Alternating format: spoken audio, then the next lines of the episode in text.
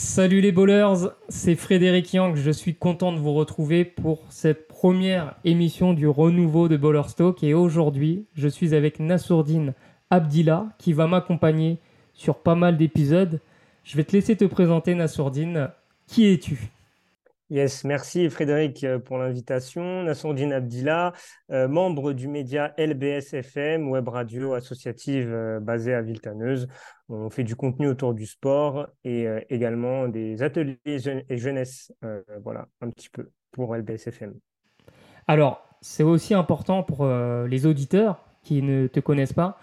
Tu n'es pas, n'as pas un background basket en particulier, mais c'est justement moi ce qui m'intéresse cet œil neuf, cet œil, euh, cette curiosité qui, qui va sans doute euh, aider à, dynamiser ce podcast parce que bah, tout seul, euh, ça manque un peu de vie. Donc, j'ai fait exprès aussi de faire appel à toi parce que tu as un œil neuf par rapport au basket, mais aussi parce que tu es, un jeune journaliste qui est passionné et je pense que tu vas apporter beaucoup pour ce podcast. Donc, merci à toi de participer à cette aventure. Bah avec plaisir et hâte de démarrer. Et eh bien justement, aujourd'hui, l'épisode va concerner les basketteurs. Sont-ils des mercenaires? Je te pose la question et je vous pose la question également parce qu'on on est sur la période de mercato. On le sait que dans le foot, ça bouge beaucoup, mais dans le basket, ça bouge énormément. On le voit euh, actuellement, euh, que ce soit en NBA, mais également en Europe, avec énormément de mouvements. Je vais prendre l'exemple du Paris Basketball, qui, il y a deux semaines, n'avait que trois voire quatre joueurs dans son effectif, avec un nouvel entraîneur qui arrive. Et là, euh, on se dit, mais comment c'est possible? Le club joue la Coupe d'Europe l'année prochaine. Et justement, on est là pour en parler. C'est parti pour ce nouvel épisode.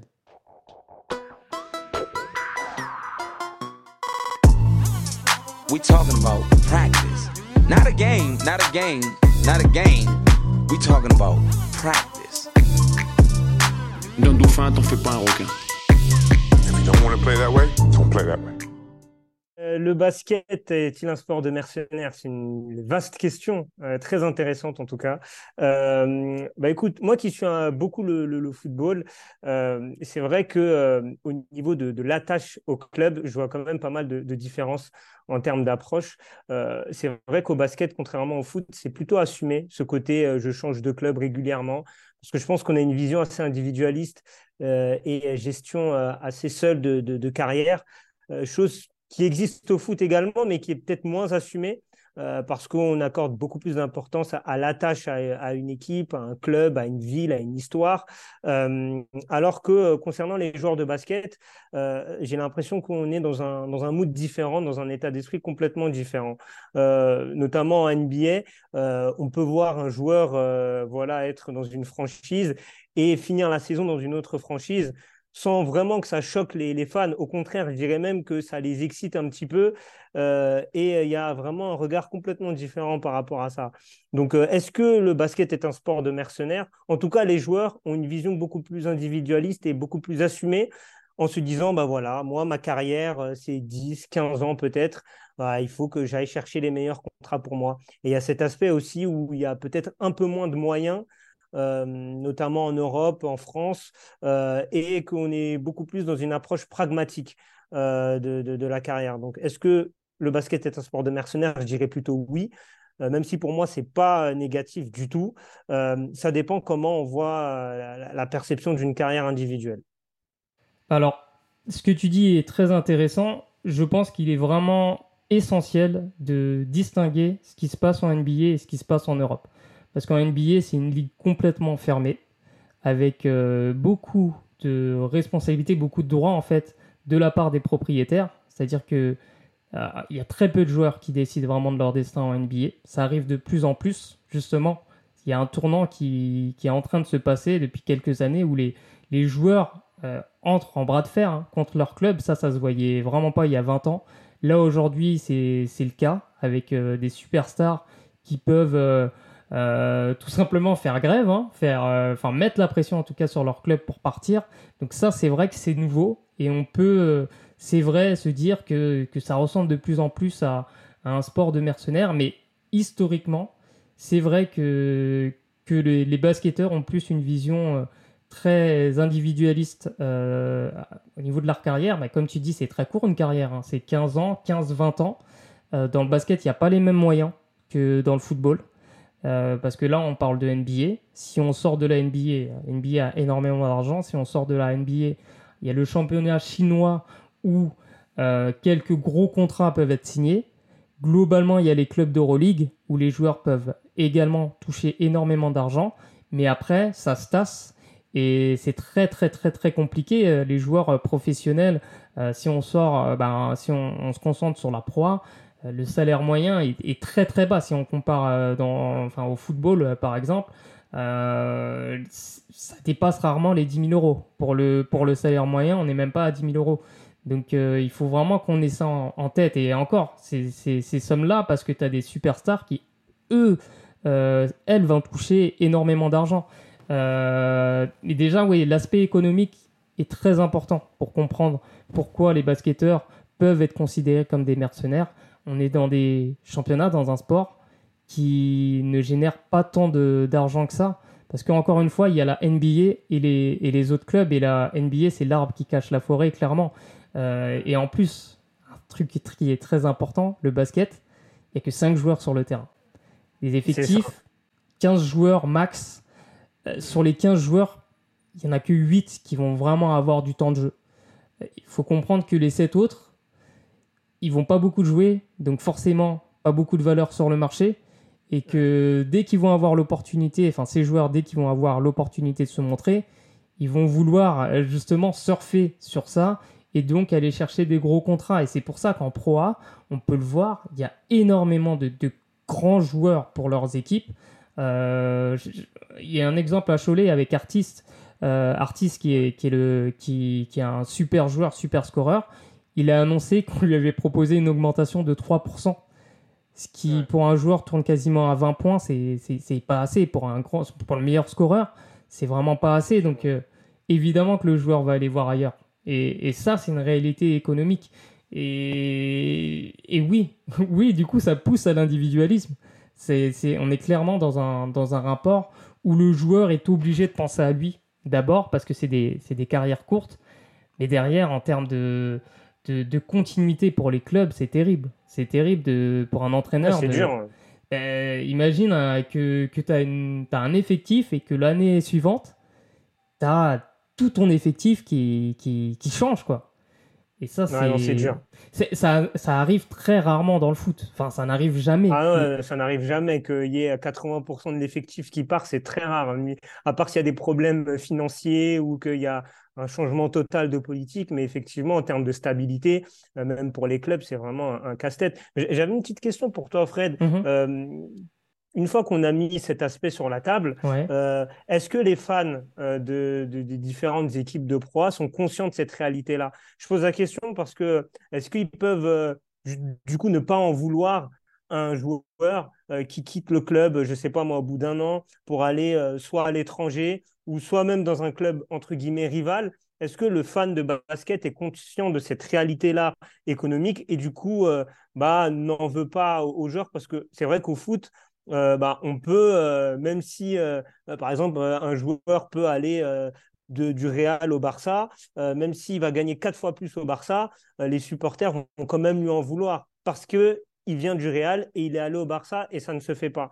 Est-ce qu'il y a ce pragmatisme-là du côté des, des, supporters de basket et du coup de ne pas en vouloir à, des joueurs qui, qui, changent de club au, cours, au cours de la saison?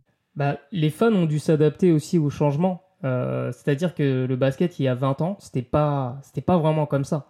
Il y avait des départs, mais c'était pas aussi fréquent. Il, y avait un peu plus de moyens dans, les clubs, en tout cas. Il n'y avait pas une telle disparité entre la, ce qui pouvait se proposer en Europe ou en NBA et ce qui pouvait se proposer en, en, en par exemple, qui est la première division française. il y a quelques années, enfin il y a 30 ans, les, les clubs français arrivaient à garder de très bons joueurs et de très bons joueurs français. Aujourd'hui, c'est plus du tout le cas parce que ça va tellement vite. Ça va tellement vite. Aujourd'hui, la NBA recrute en Europe. C'était pas le cas il y a 30 ans. Aujourd'hui, c'est devenu normal pour un joueur européen de partir en NBA, ce qui n'était pas le cas il y a 30 ans. Donc, euh, déjà, ça aussi, le fait qu'il y ait un exode, euh, l'exode de, joueurs français vers la NBA, vers des grands clubs européens, ça, ça a changé le paysage. Et le fan, bah, par exemple, de, de Pau, le fan de. Ça, c'est des, des, clubs historiques comme Limoges. Eux, ils ont dû s'adapter aussi à cette nouvelle réalité. Donc aujourd'hui, oui, ils l'acceptent plus facilement, même si c'est toujours un peu difficile à comprendre parce qu'en tant que fan, on n'a pas forcément une objectivité euh, très très très euh, développée et c'est normal parce mm. que euh, ouais. supporter avant tout. mais c'est très difficile, c'est très difficile pour eux parce qu'ils se retrouvent avec des joueurs auxquels ils peuvent s'attacher et des joueurs qui partent au bout d'un an. Et ça, c'est très difficile. Et, oui, c'est un, un, grand, c'est un très gros problème qu'il faut, qu'il faut pouvoir régler. Mais malheureusement, en dehors des, ressources économiques, il n'y a pas 26 solutions à part, à part et encore. ça, ne réglerait même pas le problème, mais vraiment de promouvoir les jeunes joueurs français. Parce que c'est aussi, aussi ça hein, qui pose problème, c'est que souvent les clubs vont recruter des, Américains, des joueurs euh, parce que euh, on se dit que c'est des scoreurs naturels, parce qu'ils vont apporter tout de suite, alors que euh, je pense que les, supporters, il peut, peut se créer un lien beaucoup plus fort avec des joueurs qui sont formés au club et qui restent longtemps au club. Alors longtemps, encore une fois, tout est relatif. Ouais, c'est ça, parce que quand on voit Wembanyama ou même Bilal Koulibaly. Euh, ben après, on, savait, enfin, Bilal Koulibaly peut-être un peu moins, mais euh, Victor Wembanyama, on savait qu'il allait partir en NBA dès ses 19 ans. Donc en fait, c'était c'était su dès le départ. C'est pour ça qu'il est parti de Nanterre très tôt c'est que lui, il savait qu'il était dans une gestion qui était très courte en France, donc il est parti à Lasvel et ensuite il est parti au, au Mets euh, à Le Voilà pour avoir un maximum de temps de jeu et pouvoir se préparer au, mieux au standard NBA parce qu'il allait avoir des responsabilités qu'il ne pouvait pas avoir à Lasvel. Euh, pour, pour les autres joueurs, des joueurs qui ne sont pas, euh, qui n'ont pas un profil de prospect NBA, ils peuvent se développer dans des, dans des clubs, tu vois. Mais là, tu vois, ce qui, ce qui est intéressant, c'est qu'il y a un jeune, par exemple, à Portez, Enzo Charvin, qui vient de rejoindre le Paris Basket. Enzo, c'est un, un, espoir euh, de Pau, euh, international français euh, chez, les, chez les jeunes, poste 4, très athlétique, vraiment très spectaculaire. Et tu te dis, le mec, il part à, Paris, qui, bien, sportivement, c'est, ça équivaut à Pau. C'est juste que le club est plus ambitieux, il y a plus de moyens, ils vont faire la Coupe d'Europe. Donc là, pour, un support, pour les supporters, c'est dur de voir le, le petit jeune du club partir pour un club qui, qui n'a pas, tu vois, l'aura que peut avoir l'Asvel, par exemple, ou même de Monaco. Donc là, on, et, mais encore une fois, c'est l'aspect économique aussi et le côté ça, qui, qui, joue, mais aussi l'exposition. Parce qu'aujourd'hui, le Paris Basket va être beaucoup plus exposé qu'un club historique comme Limoges ou Pau. Il faut, il faut aussi en avoir conscience. Et c'est vrai que là, on, a vraiment, on touche un point vraiment sur le basket qui est, qui est vraiment. Euh, un sport très particulier en fait par rapport à ça. Mm, c'est, mm. on met vraiment, c'est un sport qui met vraiment l'individu en avant. Il y a qu'à voir un NBA, on parle que de stats individuelles, très peu de, enfin, on parle de plus en plus de collectifs parce que heureusement, on a eu deux équipes en finale NBA qui représentent bien cet aspect collectif, euh, les Denver Nuggets et le Miami Heat, avec vraiment deux, deux collectifs très forts. Et ça, ça a fait du bien, justement. Il y a beaucoup de, de, de, puristes qui étaient très contents de voir ces deux équipes en finale et dont je fais partie, parce que justement, c'est des équipes qui mettent en avant l'aspect collectif. Mais malgré ça, on, a quand même énormément parlé de Nikola Jokic, qui a fait des stats que personne n'avait fait. Euh, ouais. Et aussi de Jamal Murray, et aussi de Jimmy Butler. Et parce que finalement, euh, ouais, c'est vrai que c'est un sport qui met vraiment euh, l'individu en avant, quoi. Exactement, exactement. Je suis d'accord avec toi. Et, euh, et c'est vrai que quand tu prends l'exemple de, la NBA, c'est vraiment le sport, enfin, c'est vraiment les stats en avant. quoi. C'est, bah, tu as fait un bon match, ok, bah, c'est quoi tes stats? Tu as fait combien de passes? Tu as, mis combien de points? Tu as fait combien de rebonds? Voilà. C'est tout de suite, on, met, euh, on met la stat en avant. Je prends pour exemple le premier match de. Je ne l'ai pas vu, moi, le match, hein, personnellement, mais le premier match de Summer League de, de Wembanyama, où il a été en, difficulté. Ah bah, le premier truc qu'on a mis en avant, c'est quoi? C'est ses stats qui étaient moyennes. Voilà. On a dit, ah, mais il a ni que 9 points. Voilà. Et en fait, euh, on, calque toute la performance du joueur à travers ses points. Et, euh, et c'est vrai qu'il y a, dans, cette mentalité-là, du coup, ça renforce l'individualisme dans ce, dans ce sport-là qui, est le basket et le fait que les joueurs aient eux-mêmes une approche individuelle euh, dans leur manière de, voir le sport. Et, et, et, des fois, ça peut être à, à mauvais escient dans, dans, dans, un collectif et ça peut, et ça peut handicaper une équipe. Quoi. Et, et c'est vrai qu'aujourd'hui, on est très dans, dans ma stat, dans ce que j'ai fait moi, euh, et, euh, et, ça se retranspose après sur ta question initiale qui est est-ce que le basket est un sport de mercenaires? Parce qu'en fait, euh, chacun fait sa carrière individuelle. Ok, j'ai fait mes stats, voilà, très bien. Bah, voilà, aujourd'hui, peut-être que je mérite une meilleure équipe, ou peut-être que mes coéquipiers sont pas assez bons, ou peut-être qu'il n'y a pas assez de moyens. Et, ça favorise les mouvements, comme tu l'as, as, très bien donné l'exemple du, jeune espoir qui passe de Pau à Paris. Euh, voilà, on est, on est complètement dans ça. Mais, mais du coup, toi, Fred, est-ce que, euh, en tant que suiveur vraiment de, de, de, basket, de puriste de, de basket, euh, est-ce que le, fait justement qu'il y ait pas mal de mouvements entre, différents, entre différents clubs, et notamment en France, est-ce que pour toi, du coup, bah, ça, ça freine l'évolution du, du, basket français de, club? Parce que on voit qu'en équipe nationale, bah, de, l'extérieur, je vois qu'on se, on se porte plutôt bien, on existe au niveau international, mais c'est vrai qu'au niveau de nos clubs, euh, quand je vois notamment Monaco bah, qui a fait un Final Four, mais je crois que ça faisait plus de 20 ans qu'un club français n'avait pas atteint ce niveau-là, bah, est-ce qu'avec euh, bah, ces différents moves qu'on voit, est-ce que bah, du coup ça freine un peu le, le, le, basket français, quoi, le développement des clubs français? Alors, ce qui est sûr, c'est que l'instabilité ça ne va pas aider euh, justement à la performance. Ça, il faut, il faut en, être conscient et, c'est vrai pour tous les clubs de basket. Euh, j'ouvrirai une autre porte euh, plus tard, mais je vais rester sur ta, sur ta question et, même je vais juste ressortir un peu de ta question juste pour parler, reparler de, de ce que tu disais tout à l'heure sur Wembanyama et sur le côté individualiste, le fait qu'on ait mis en avant que ses stats qui n'étaient pas forcément euh, reluisante, même si bah, dans le contenu, euh, c'était, c'était, il y avait des, beaucoup de choses intéressantes.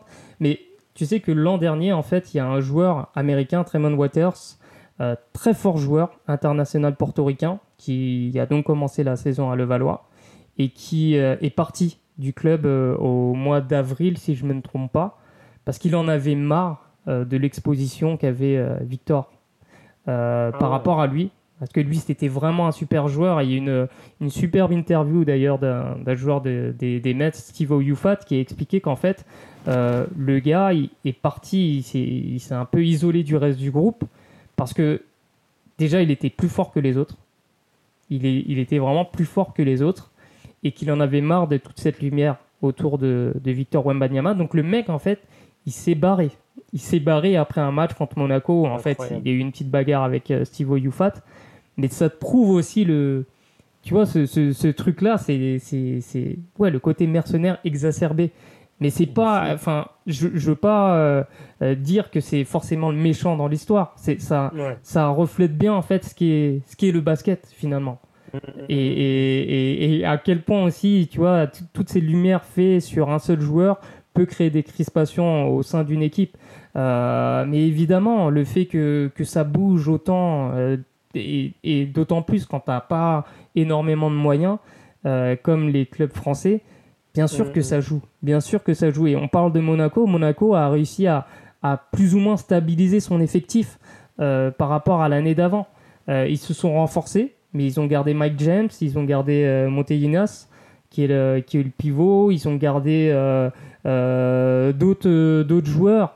Donc ça, c'est, c'est quand même un gage, un gage de, alors, il n'y a pas de certitude hein, dans, le sport, il n'y a jamais de certitude, mais en tout cas, tu peux travailler sereinement. Ils avaient le même entraîneur aussi, ça c'est important aussi d'avoir une stabilisé, euh, de, stabiliser son entraîneur. On parle tout à l'heure du hit, euh, Eric Spolstra, ça fait 15 ans qu'il est, qu'il est à Miami. Euh, et au bout d'un moment, ouais, c'est un meuble quoi. Ouais, ouais, c'est un meuble parce qu'il y a une culture club aussi. On parle beaucoup de culture du hit, de la hit culture parce que justement, c'est un, c'est, un club en NBA qui travaille bien, comme les Spurs, qui ont très très très bien travaillé pendant une vingtaine d'années, voire plus. Bon, malheureusement, euh, ils ont eu un cas avec Kawhi Leonard, qui lui a plus ou moins décidé de, de partir. Il a, il a, lui, mhm. il a quasiment pris le club en otage parce que le mec était blessé, mais c'était très bizarre sa gestion en fait. Euh, il voulait pas mm. vraiment revenir, il voulait plus, plus que les médecins des Spurs euh, fassent leur travail parce que euh, finalement le mec voulait partir. Et quand tu mises tout en NBA, après c'est très exacerbé, c'est que tu mises vraiment tout sur, sur un joueur ou sur deux joueurs. toute ton économie en fait, elle est tournée autour de, de, ces gros contrats. Si le mec décide de partir, bah, tout ce que tu as décidé de construire, tout tombe à l'eau. Donc en fait là les Spurs ils ont, ils ont dû reconstruire, notamment parce que Kawhi a décidé de partir, tu vois. Et ça, et, si on prend le problème euh, à notre échelle, à l'échelle française, c'est un casse-tête. C'est un casse-tête parce que tes joueurs qui peuvent porter ton club, c'est-à-dire les jeunes, tu sais très bien qu'ils vont partir au bout d'un moment. S'ils sont trop forts, ils vont partir en Europe parce qu'ils ont besoin de se montrer. Ils ont besoin, ils, rêvent de NBA. Il faut pas, il faut pas se mentir. Les jeunes joueurs rêvent de NBA. Et si c'est pas la NBA, il faut qu'ils jouent en Euroleague. Et euh, par exemple, Matthew Strazel, qui est un joueur de Monaco, il jouait à Lasvel. À Lasvel, à son goût, il jouait pas assez. Donc il est parti à Monaco. À Monaco, il n'a pas énormément joué, tu vois, mais il, quand même, il a quand même pu plus se montrer en proie. Tu vois, il a eu quand même plus d'opportunités qu'à Lasvel. Donc on est vraiment sur ce rapport de force qui est vraiment tourné un peu plus vers les joueurs. Et ça, c'est dangereux quand tu es un club parce que tu, tu, le sais très bien, euh, comme moi, enfin, dans le foot, on, dit, il y a une chose que, que, tous les joueurs disent, en tout cas les grands clubs, normalement, il n'y a aucun joueur qui doit être plus grand que ton club.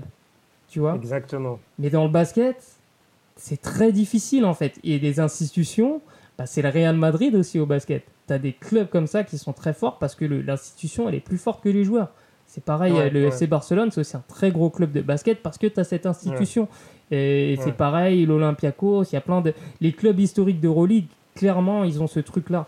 Maintenant, ça va être ce qui est plus difficile, c'est pour les, les, clubs historiques français comme Pau, comme, euh, comme Limoges, euh, qui eux n'ont plus les moyens, tu vois, n'ont pas, n'ont pas de moyens ils ont complètement disparu. Euh, eh ben oui, ils, ils, ont disparu parce qu'ils n'ont pas pu garder les, leurs forts joueurs. Tu vois, la Pau, il y a encore 20 ans, tu avais Boris Dio, tu avais les frères Pietrus, que des mm. super joueurs, tu vois.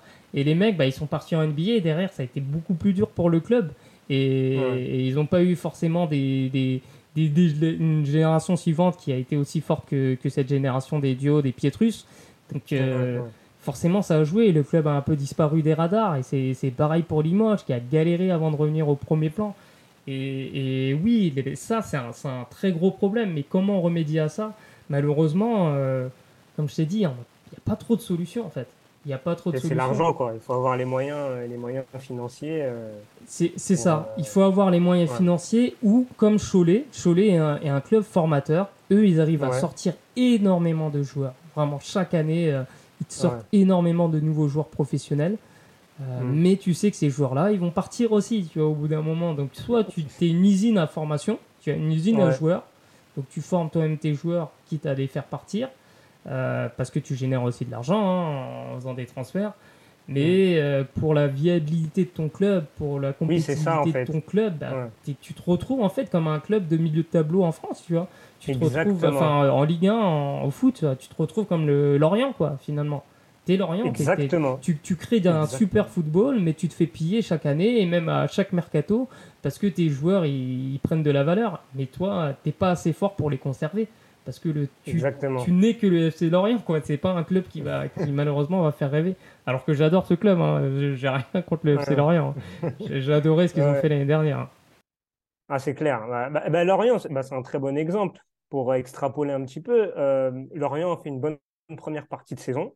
Euh, de là, ils ont perdu deux trois joueurs et ils sont rentrés dans le rang. Parce que voilà, c'est euh, les, les, joueurs ont été tellement performants que le club était obligé de les vendre. Et c'est la stratégie du club qui est assumée en plus. Hein. Donc, euh, eux, ils n'ont pas de problème avec ça. Mais pour revenir sur le basket, c'est vrai que ce que tu dis là, c'est une réalité criante et c'est dommage en même temps parce que bah, avec euh, ce système-là, le basket français n'évoluera pas. Le basket de club ne peut pas évoluer parce qu'elle sera toujours reléguée à euh, former les futurs cracks pour que dès qu'ils sont, sont, assez bons, aillent à un step supérieur, que ce soit en Euroleague ou en NBA. Et, le souci, c'est que bah, les clubs français en Euroleague ou en Coupe d'Europe n'existent pas.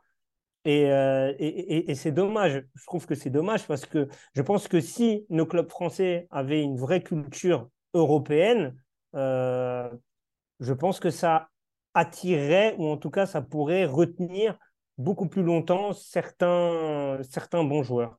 les clubs français ont des résultats hein, en, Coupe d'Europe. Après, le problème, c'est que euh, c'est pareil. Si tu sors de l'Euroleague, tu as les autres coupes européennes. Euh, c'est comme la Ligue Europa, les, la, Ligue euh, Conférence, voilà, la Ligue Europa Conférence. Ça fait moins rêver. Donc, même si tu as des résultats, bah, forcément, tu en entends moins parler et ça fait moins rêver. Tu vois, mais c'est c'est clair que c'est un très gros problème et qui, qui n'a pas. C'est un puits sans fond, en fait. Parce qu'au final, on, est.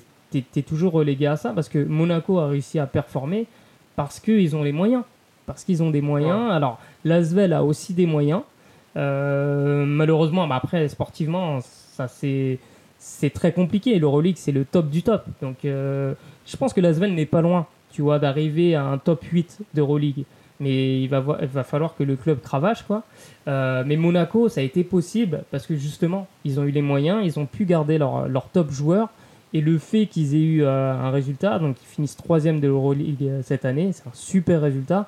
Ça va aussi attirer du, du monde. Enfin, les, les, les, autres joueurs vont se dire, ben ouais, c'est pas mal. Et en plus, Monaco, en termes de conditions de vie, t'es es très bien. Quoi. Ça, ah, mais ça, ça joue. Hein. parce que quand tu vas te retrouver à Pau, quand tu vas te retrouver à Limoges, tu vois, c'est pas, c'est pas la même chose. Donc ça, ça joue aussi. Euh, et malheureusement, euh, encore une fois, pas vraiment de, il n'y a pas vraiment de solution à part euh, un investissement, investissement massif dans ces clubs-là. mais d'ailleurs, j'en profite. La NBA, en fait, fait beaucoup de bien au basket comme il fait beaucoup de mal. Il fait beaucoup de bien au basket dans le sens où si la NBA n'existait pas, je pense que le basket aurait le niveau de notoriété du handball. Vraiment. Ce serait vraiment un sport euh, euh, apprécié par de nombreuses personnes, mais qui n'aurait pas cette aura internationale. Aujourd'hui, la NBA, c'est la meilleure publicité pour le basket, mais malheureusement, il y a aussi le revers de la médaille. C'est que derrière, il y a un désintérêt aussi dans certains, bah, certains pays typiquement en France, on s'intéresse plus globalement, le jeune public, le ah, public qui, découvre le basket, s'intéresse plus à la NBA qu'au basket national. Alors, moi le euh, premier. Moi le oui, mais ça m'étonne pas. Avec toi. Ouais, non, mais ça m'étonne pas. Et, ceux qui sont attachés à leur club, les clubs locaux, c'est des gens qui, qui grandissent dans, dans ces environnements-là où, où le basket, le fan de basket, c'est pas du tout le fan de basket comme tu trouves en région parisienne, tu vois. C'est pas du tout la même chose. Il y a un attachement qui, est particulier. tu vois, en Espagne, le basket, ça marche très très bien parce qu'ils ont encore cette fibre nationale. Tu vois qui est Il y a, le Real et le Barça qui sont deux gros, deux grosses institutions. Ouais, mais, mais les autres clubs réussissent à, je pense à, des clubs qui, euh, que Badalone, des, des, des, villes comme ça, qui créent en fait, il y a un fort attachement en fait à, à l'aspect euh, euh, local, l'aspect euh, national, l'aspect régional, et ça, c'est la force. C'est pour ça que l'Espagne aussi est, une nation aussi forte au basket. Tu vois, c'est parce qu'il y a vraiment cette attache-là. C'est vraiment un, pays de sport. Euh, et, au niveau du basket, ils s'en sortent très bien aussi. Ils ont des équipes très compétitives parce qu'ils ont réussi à, garder cette fibre nationaliste, entre guillemets, tu vois, dans, le basket. Et ce que nous, on n'arrive pas à faire en France parce qu'on est très inspiré par ce qui se fait en, en NBA parce que si on a les qualités. On a, on a des jeunes, euh, typiquement, le profil, euh, c'est des gars athlétiques, euh, c'est des gars qui. C'est ça. Bah, c'est des gars qui sont attirés par la NBA et qui, qui vont pouvoir matcher, en fait, avec ce, ce, style de jeu-là. Ah oui, du coup, j'avais une petite. Justement, que tu parles du style de jeu, tu as fait une, comparaison entre l'Espagne et la France. justement, est-ce que la France, le basket français, un style de jeu en particulier? Est-ce que le joueur français se distingue par une manière de jouer spécifique ou c'est calqué vraiment sur euh, ce qui se fait aux États-Unis? Euh, Je pose la question parce que peut-être que ça peut aussi, euh, parce que au foot par exemple, bah, tu sais quand les Espagnols jouent, bah, ils jouent d'une telle manière, que les Argentins jouent d'une telle manière. même au niveau des clubs, il y a des clubs qui sont vraiment marqués. Tu vois, quand tu vois l'Atlético Madrid jouer, bah, tu sais que c'est Cholo euh, alors, est-ce qu'en France, euh, il y a un style de jeu ou est-ce que euh, dans les clubs, tu as des, as des entraîneurs avec un, style de jeu bien, bien marqué, bien, bien spécifique? Bah, C'est une question qui est très intéressante parce qu'au fil du temps, on a vraiment euh, des joueurs qui se sont même qui sont qui se sont formés sous le modèle euh, vraiment NBA, c'est-à-dire que même des sélections d'équipe nationale, c'est ces joueurs-là qui ont été privilégiés à un très jeune âge, très clairement à 13 ans. Il y a pas mal de joueurs qui ne savent pas jouer au basket, mais parce qu'ils ont des, une envergure impressionnante, ils sont déjà très très grands, et ils sont pris parce que les formateurs se disent qu'on va les développer. Donc en fait, aujourd'hui, le joueur français, il est vu un peu comme un. Alors, c'est peut-être négatif de dire ça, un sous-joueur américain, tu vois. Un, un américain qui va coûter moins cher. Tu vois, typiquement, c'est ça le truc. Et, et, parce que les gars sont, sont hyper athlétiques.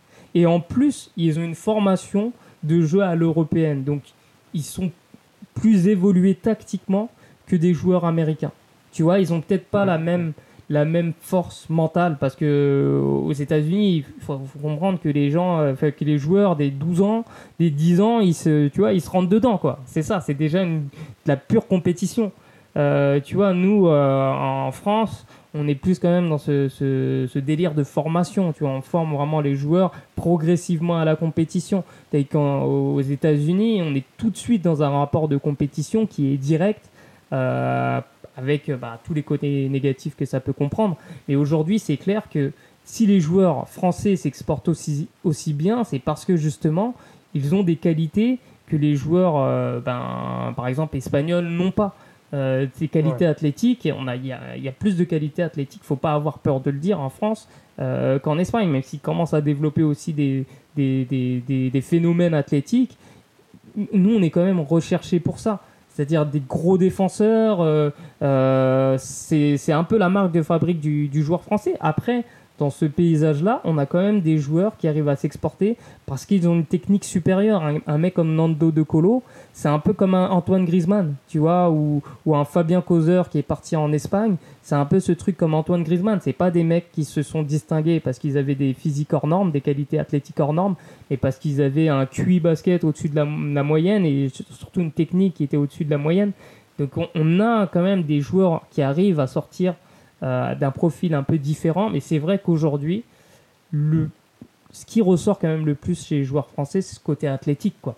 Ce côté athlétique, ce côté fort défenseur, ce côté fort dans les duels. Et, c'est des qualités qui sont énormément recherchées. Ouais, ouais, ouais. il y a pas mal de similitudes avec le foot parce qu'effectivement, le, joueur français de foot aussi est, est, aussi recherché par rapport justement à sa capacité athlétique, physique, à, enchaîner les efforts, à subir les chocs euh, et, à être bon, euh, et à être bon à ce niveau-là. Et, euh, c'est vrai que le parallèle est assez intéressant. Mais, mais, c'est vrai que moi, moi j'aimerais vraiment à l'avenir, hein, peut-être c'est un vœu pieux, tu vois, mais que bah, le championnat français puisse avoir euh, son identité en fait, euh, son identité dans le sens euh, son identité de jeu, son identité en termes de coach. J'ai vu, je, me suis intéressé un peu à la liste des coachs. Par exemple, le coach de, Nanterre, Pascal Donadieu, il est là, ça fait hyper longtemps. C'est quelqu'un qui, qui, est même dans le staff de l'équipe de France. je ne sais pas si c'est toujours le cas, mais oui, oui. Bah, Pascal Donadieu, lui, c'est un cas tellement particulier parce qu'il a fait monter son club de départemental. Donc là, on est vraiment sur un cas qui est très, très, très, très particulier. Mais, euh, mais c'est vrai que, que aujourd'hui, ce qui manque, alors là, on, sort un peu du débat initial, mais euh, ce qui manque euh, aujourd'hui, peut-être au championnat français, c'est vrai que c'est peut-être un style. Et ce style-là, moi, j'espère je, qu'il va être, va être inspiré, enfin, peut-être pas inspiré, mais en tout cas, qui va être porté par les jeunes joueurs. Aujourd'hui, moi, je ne comprends pas pourquoi on, recrute autant d'Américains, justement par rapport à ce que je viens de te dire. Il faut donner la chance aux joueurs français. Aujourd'hui, on a, on a, bah, on parlait du Paris Basket. Ils viennent de recruter euh, Nadir Ifi, qui est un, un joueur hyper spectaculaire. C'est un poste 2, mais qui fait 1m83, euh, 1m85. Poste 1-2, mais c'est un joueur hyper agressif, tu vois, euh, très très très spectaculaire, scoreur. Et, et, finalement, on recrute pas mal de, joueurs américains en France comme ça, des petits meneurs qui vont scorer. Euh, mais on a ces profils-là. On a un Sylvain Francisco qui, qui s'est bien exporté aussi, qui a vraiment ce profil-là, qui fait pareil, à peine un peu, un, peu plus d'un mètre 80 et qui est un très très gros scoreur. je pense qu'on a des joueurs spectaculaires en France. Il faut juste les mettre en avant. Mieux, mieux les mettre en avant. Donc euh, j'espère qu'à l'avenir, le, championnat français euh, recrutera peut-être un peu moins d'Américains pour mettre en avant ces, ces jeunes talents français parce qu'on a énormément de talents. Mais encore une fois, le problème, on sait qu'ils vont partir. mais voilà, aujourd'hui, il, faut assumer. Il faut assumer euh, ce qu'on ce que, ce qu'on veut faire. Peut-être qu'une ligue fermée, ça peut être une solution. Ça peut être une solution parce qu'on se dit que l'argent, voilà, il va être généré par, euh, par tant de clubs. Euh, ça va, on va redistribuer l'argent euh, au sein de voilà, cette, cette mini-ligue fermée et du coup, ça va rendre le championnat plus fort. Alors, je, sais que ça peut être très difficile à entendre pour justement des, des, des, fans de longue date de clubs historiques français, mais peut-être qu'il faut passer par là. tu vois, là, ce que, ce que j'apprécie chez les, les Américains, c'est qu'ils assument. Tu vois, ce qu'ils sont. Ils assument que c'est un entertainment. Le basket, c'est un divertissement. C'est un divertissement, c'est-à-dire que euh, moi je pense à ça la, dernière fois, c'est que le dunk, c'est une action que tu extrais du basket qui est hyper spectaculaire. C'est comme une scène d'action en fait dans un film. Et, tu vois, je me disais, mais en foot, ça, ça n'existe pas des concours de retournée acrobatique. tu vois? Et, et, eux, les Américains, ils te font des concours de dunk. Tu vois? Ils te font des, des, trucs comme ça. Et ce qui rend en fait le basket NBA si passionnant, c'est que c'est un feuilleton. Chaque année, c'est un feuilleton. Et chaque année, tu te dis, à chaque match, tu vas avoir ton, ton, ton, ta scène d'action, ça va être les dunks, parce que les règles vont, faire, vont, vont être faites euh, en sorte pour qu'il y ait des dunks. Finalement, il n'y a pas. Euh, la défense de zone est très limitée. Donc tu sais que tu vas avoir des actions hyper spectaculaires. Tu vois? Tu sais que tu vas avoir des mouvements parce que justement les contrats, il y a quelques il y a, il y a une limite sur le budget d'une équipe, donc tu sais que ça va bouger.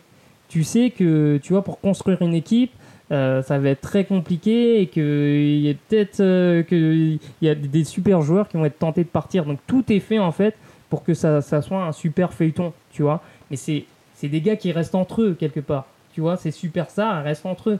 Elles vont pas partir en Europe, elles restent en NBA. Peut-être que ça passera par ça. Ok, on va peut-être pas pouvoir rivaliser avec la NBA, mais si on arrive à sortir des joueurs spectaculaires et qu'on arrive à les garder en France parce qu'on arrive à, à, faire en sorte qu'on ait 10 clubs avec un bon budget qui permettent de garder les joueurs, peut-être que ça peut être une solution, tu vois, pour le, pour le basket français. C'est clair, c'est clair. Et, et, et, ce qui est très intéressant, et ça revient à la question initiale euh, que tu as posé par rapport au fait que le basket soit un sport de mercenaires, par rapport aux différents mouvements qu'on peut voir. Tu l'as très bien dit en fait dans ton exposition, c'est que la NBA, c'est euh, de l'amusement, euh, c'est du divertissement. Et les transferts et les mouvements de joueurs font partie de ce divertissement-là. C'est quelque chose. Enfin, il y a quand même. Mais ça reste entre eux. Tu vois? C'est ça, c'est entre eux. C'est entre eux. Donc ça bénéficie à leur, à leur entreprise en fait le fait qu'un joueur aille d'un point B à un point A, euh, il n'est pas forcément vu comme un. Enfin, le, spectateur lambda de NBA, ça va, le, ça va le hyper, quoi. Il va se dire Ah, ben lui, il est allé là-bas pour euh, tant de millions. Et en plus, on met en avant, on met en avant euh, son contrat, combien il va gagner, combien il va toucher. il y a vraiment une, totale liberté par rapport à ça. Et, et étant donné que la NBA, c'est la vitrine du basket mondial, ah bah, en fait, les gens se, se, calquent aussi un petit peu sur ça, sur le fait bah, de, de, bouger, euh, de ne pas forcément être euh, fidèle à, à, une franchise, même si c'est très beau. Hein. Bah, par exemple, un gars comme Kobe Bryant, le fait qu'il a fait euh, toute sa carrière aux Lakers, c'est quelque chose qu'on dit et qu'on met en avant. Mais aujourd'hui, un mec voilà, qui va être à Miami demain, qui va peut-être aller à Boston, qui va ensuite aller ailleurs, Enfin voilà, ça fait partie du show, ça fait partie euh, de, du divertissement, comme tu l'as très bien dit, et ça plaît aux fans en fait. C'est pas quelque chose euh, qui est vu d'une manière euh, bizarre ou quelque chose. Enfin voilà, il y a quand même des soirées. Il y a des soirées, enfin voilà, le, deadline, je crois que c'est trade deadline ou un truc comme ça. Enfin, il y a des soirées consacrées à ça, quoi, à ce mouvement de, de, de transfert, quoi. C'est que c'est vraiment quelque chose qui plaît et ça fait partie de la culture même de la NBA, le fait de, bouger d'une franchise à une autre. Après, le revers de la médaille, c'est quand tu es, attaché à un joueur, tu vois, bah, typiquement, là, les fans des Celtics, ils viennent de perdre euh, Marcus Smart, qui a été euh, transféré. Du coup, c'était pas de son, sa volonté, et qui a été transféré à Memphis. Ça, c'est un crève-cœur pour tous les, les, fans des Celtics, parce que le mec euh, représentait tellement bien, en fait, la dureté de, de l'équipe, peut-être même la dureté de la ville, tu vois. Donc ça, c'est aussi, c'est aussi dur à encaisser, mais là, pour le coup, c'est, c'est pas que le joueur, tu vois. Quand on dit que le basket est-il un sport de... Enfin, c'est, c'est pas les basketteurs qui sont des mercenaires, c'est que c'est en général, c'est un sport de mercenaires. Ouais, c'est ça. Parce que justement, bah, pour ce que tu viens de rappeler, le côté chaud, le côté euh, c'est un spectacle. Et, mais encore une fois, la NBA a un cran d'avance sur, sur tout le monde, un step d'avance sur tout le monde, parce que les mecs restent dans leur ligue. Les meilleurs restent dans leur ligue. Tandis que en Europe, euh, bah voilà, c'est pas bon pour ton championnat hein, de perdre des, des, super joueurs. C'est vraiment pas bon pour ton championnat. Tandis que la NBA, ils se régalent. Ah oui, eux, ils sont entre eux, ils sont dans l'élite mondiale. Et les, les, meilleurs joueurs de ce sport euh, restent en NBA parce que c'est là que ça se passe. Euh, et qu'ils ils n'ont aucun intérêt à aller en Europe. voilà quoi, donc ils sont, ils sont vraiment bien entre eux. quoi. Je te propose de conclure juste sur cette euh, nouvelle porte que je voulais ouvrir. On a parlé des joueurs, on a parlé des franchises, des dirigeants. Hein. Typiquement, c'est eux aussi qui font que, que, le basket est un sport de mercenaires. Tu as parlé tout à l'heure des stats et des choses comme ça. Moi, j'aimerais aussi qu'on parle des journalistes. Euh, la manière dont on relaie les informations, la manière dont on parle du basket, est-ce que ça participe pas aussi au fait que les joueurs soient des mercenaires? Parce que quand tu regardes vraiment euh, les contenus, enfin, si les journalistes qui mettent beaucoup en avant hein, ces, ces stats-là, tout ces, ce storytelling, tu vois, sur qui est le GOAT, est-ce qu'on, est-ce que ça a vraiment une importance? Euh, Moi, c'est ça. Enfin, ce, moi, ce débat, il me fait rire parce que et on parle de, on parle. On parle pas de Michael Jordan sans Scottie, sans Scottie Pippen, sans Horace Grant euh, sur les premières années, sans Denise Rodman sur, le, sur le, la, deuxième, la deuxième ère. Il n'y a, pas de, y a pas de titre. Il n'y a pas de Michael Jordan en fait. Et LeBron, c'est pareil. Euh, s'il n'a pas, s'il si, a pas Dwayne Wade, s'il n'a pas Chris Bosh, s'il n'a pas euh, Kevin Love, s'il n'a pas Kyrie Irving, s'il a... il n'y a pas de LeBron en fait. Et, tu vois, je pense que ce truc-là aussi, les journalistes ont un rôle énorme à jouer dans cette compréhension et dans ce, ouais, cette manière d'appréhender le basket. Je ne sais pas ce que tu en penses, toi. C'est intéressant la, la, brèche que tu ouvres.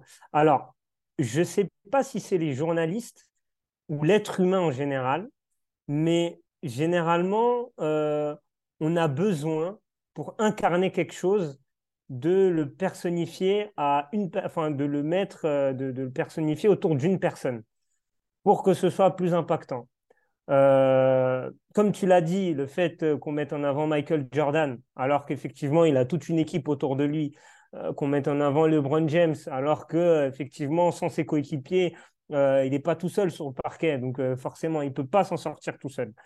Mais j'ai l'impression que que ce soit les journalistes ou même nous, le public, on a, on a un besoin, en fait, de, de, de, de, mettre en avant une personne pour que ce soit beaucoup plus impactant et que ça parle plus aux gens. Dès lors que tu mets en avant un collectif ou euh, voilà euh, quelque chose, ça, ça, ça fait moins rêver les, les gens parce qu'ils se disent ah euh, lui c'est le, le guide, c'est le sauveur, le, le, meneur, celui qui a emmené cette équipe à un titre ou à, ou à une victoire. En fait, en termes de storytelling, c'est beaucoup plus impactant pour le, public euh, qu'une personne soit mise en avant que si, par exemple, on met un collectif de 4-5 euh, joueurs. J'ai l'impression que c'est comme ça que euh, les, les, suiveurs de sport un peu consomment l'information et que les journalistes soit se sont adaptés ou ont peut-être orienté le public à penser comme ça. Bah après, euh, on va pas se mentir aussi, c'est que le journaliste, lui, ce enfin en tout cas les, les rédactions, c'est aussi qui est, qui est derrière des retombées. Euh, donc qu'il soit lu, que, que ça parle de, de, l'article ou des choses comme ça. Mais moi, je pense aussi, est-ce que le rôle d'un journaliste n'est pas, n'est pas non plus euh, de faire du coup évoluer le débat, d'ouvrir à d'autres à d'autres choses. Je dis pas que ça ne se fait pas, euh, mais je pense que le journaliste a quand même une grande responsabilité dans la compréhension de, du, du, sport, la compréhension de la vie. Et je pense que c'est un peu aussi la facilité de tomber dans, dans, dans ce, dans ce truc du, de l'homme providentiel, alors que c'est souvent des hommes providentiels. Et on va parler aussi de, de, femmes parce que là, on a parlé que, que de basket masculin, mais, mais dans le basket féminin aussi, on, on se retrouve avec des, des, des, des, problèmes qui sont et des problèmes et aussi des, des bonnes choses qui sont similaires. Hein. donc, euh, euh, notamment sur ce, le sujet qu'on a évoqué aujourd'hui, hein. il y, a également beaucoup de similitudes. Euh, c'est peut-être moins poussé parce que la saison de WNBA est plus courte. Donc finalement, le marché, il y, a, il y, a, une saison européenne et une saison américaine. mais au final, ça touche aussi les filles. Hein. enfin, ce que, tout ce qu'on vient de dire. Bien sûr, bien sûr. Mais oui, non, c'est vrai, effectivement, peut-être que les journalistes, journalistes doivent euh, impulser cette nouvelle réflexion euh, et euh, mettre en avant ce qu'il en est vraiment, en fait. Parce que c'est ça. Le but, c'est pas non plus de transformer la réalité, mais de dire, voilà, l'impact de chacun de manière objective et concrète. Donc, c'est vrai qu'en plus, on parle de sport collectif. C'est ça qui est, c'est ça qui est, c'est ça le paradoxe, en fait bon, on parlerait de tennis, on parlerait d'athlétisme. Bon, d'accord, tu vois, le mec, il est tout seul, c'est lui, quoi. Mais euh, c'est vrai que dans un sport collectif, on a ce même souci au foot aujourd'hui. Hein. Euh, aujourd'hui, on personnifie beaucoup euh, et on, met des joueurs sur un piédestal sans forcément voilà, expliquer tout le contexte. C'est pareil au foot. On a ce, on a ce même souci-là. Et c'est vrai que ça favorise le fait d'individualiser le sport et du coup d'avoir une vision assez égoïste euh, d'une gestion de carrière, même si, bon, au basket, on a expliqué que c'était pas que ça, il y a aussi des impératifs économiques, ce genre de choses, mais euh, c'est vrai que euh, le fait qu'on mette pas en avant un collectif, dans un sport collectif, c'est vrai que c'est un gros paradoxe. C'est peut-être la solution hein, au, problème tu sais, qu'on a soulevé aujourd'hui sur le côté mercenaire, si, si, on arrive, si les clubs arrivent à créer une, une, identité collective forte, un projet vraiment collectif fort hein, qui, qui, arrive à, justement euh, permettre à des joueurs euh, de, voilà, de, privilégier cet aspect-là plutôt qu'à l'aspect individuel en garantissant évidemment euh, des revenus, y a, garantissant un, confort parce qu'on reste des, êtres humains. Hein. Il faut d'abord euh, euh, garantir sa sécurité à ce niveau-là pour pouvoir derrière aller sur des dessins plus, plus collectifs. C'est ça, c'est ça. Non, mais c'est vrai, bosser sur un projet collectif, je pense que effectivement, une fois que as, si tu construis ça, le joueur aura plus de mal à, à partir surtout si euh, bah, tu mets les conditions, euh, les conditions nécessaires pour euh, son confort. S'il est dans un collectif huilé et imprégné d'une identité, que ce soit en termes de jeu, même, je sais pas, moi, si un gamin est formé dans une ville, il y a cette identité aussi locale, donc on peut construire autour de, autour de, autour de lui et autour de ses partenaires. oui, il, aura, il sera moins enclin peut-être à, à, partir, en tout cas pas partir tout de suite, pas au bout d'un an, mais peut-être qu'il partira au bout de 3, 4, 5 ans. Quoi une fois qu'il sera vraiment, il sera, il, soit vraiment au, sommet, au sommet, parce que je ne sais pas s'il y a ce phénomène au basket, mais en tout cas dans le foot, tu as pas mal de jeunes qui partent trop tôt, qui partent beaucoup trop tôt, euh, qui se sentent prêts euh, à, euh, à affronter un nouveau challenge alors qu'ils ne le sont pas. et généralement, ces joueurs-là, soit ils reviennent à la case départ, ou ils retombent plus bas même. Et je ne sais pas s'il y a ce souci-là en basket, mais il y a voilà, ce, problème de jeunes qui partent trop tôt. Si, il y, a le, même souci. Je te, rassure, il y a le même souci dans le basket, malheureusement. Voilà, donc, donc ouais, donc, ouais peut-être construire des collectifs plus, plus forts, plus huilés, que ce soit en termes de jeu, en termes d'identité locale. Et peut-être que là, je parle surtout au niveau des jeunes, sont plus enclins à rester un peu plus euh, et partir un peu plus tard. Ce qui peut-être renforcerait le niveau de, nos équipes sur le long terme. Ok, mais écoute, je te remercie. Je pense que c'est le débat a été très riche. Il y a plein, plein d'idées, plein de d'autres sujets qui se sont mêlés. Euh, finalement, on a parlé beaucoup de basket français. On a parlé beaucoup de formation euh, au final, mais, mais oui, je pense que c'est un débat qui, qui mérite d'exister il faut se poser la question. Il faut se poser la question. Euh, est-ce que c'est une mauvaise chose? Parce qu'au final, on a répondu, on a dit que oui, le basketteur, et enfin le basket est, un sport de mercenaires, mais n'est pas un sport de mercenaires pour, euh, pour euh, pas de raison, quoi. Il y a plein de raisons qui expliquent ça.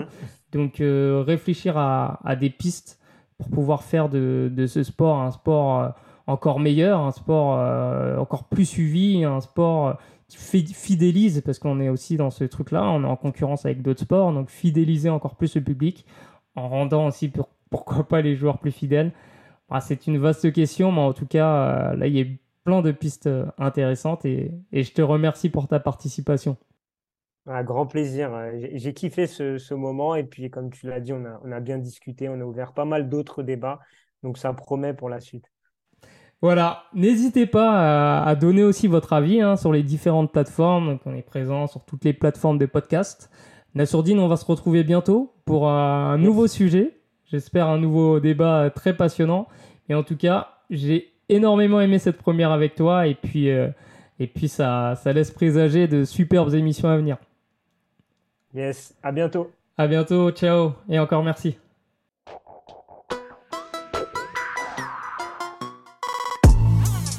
We talking about practice. Not a game, not a game, not a game. We talking about practice. D'un dauphin, t'en fais pas un requin. If you don't want to play that way, don't play that way.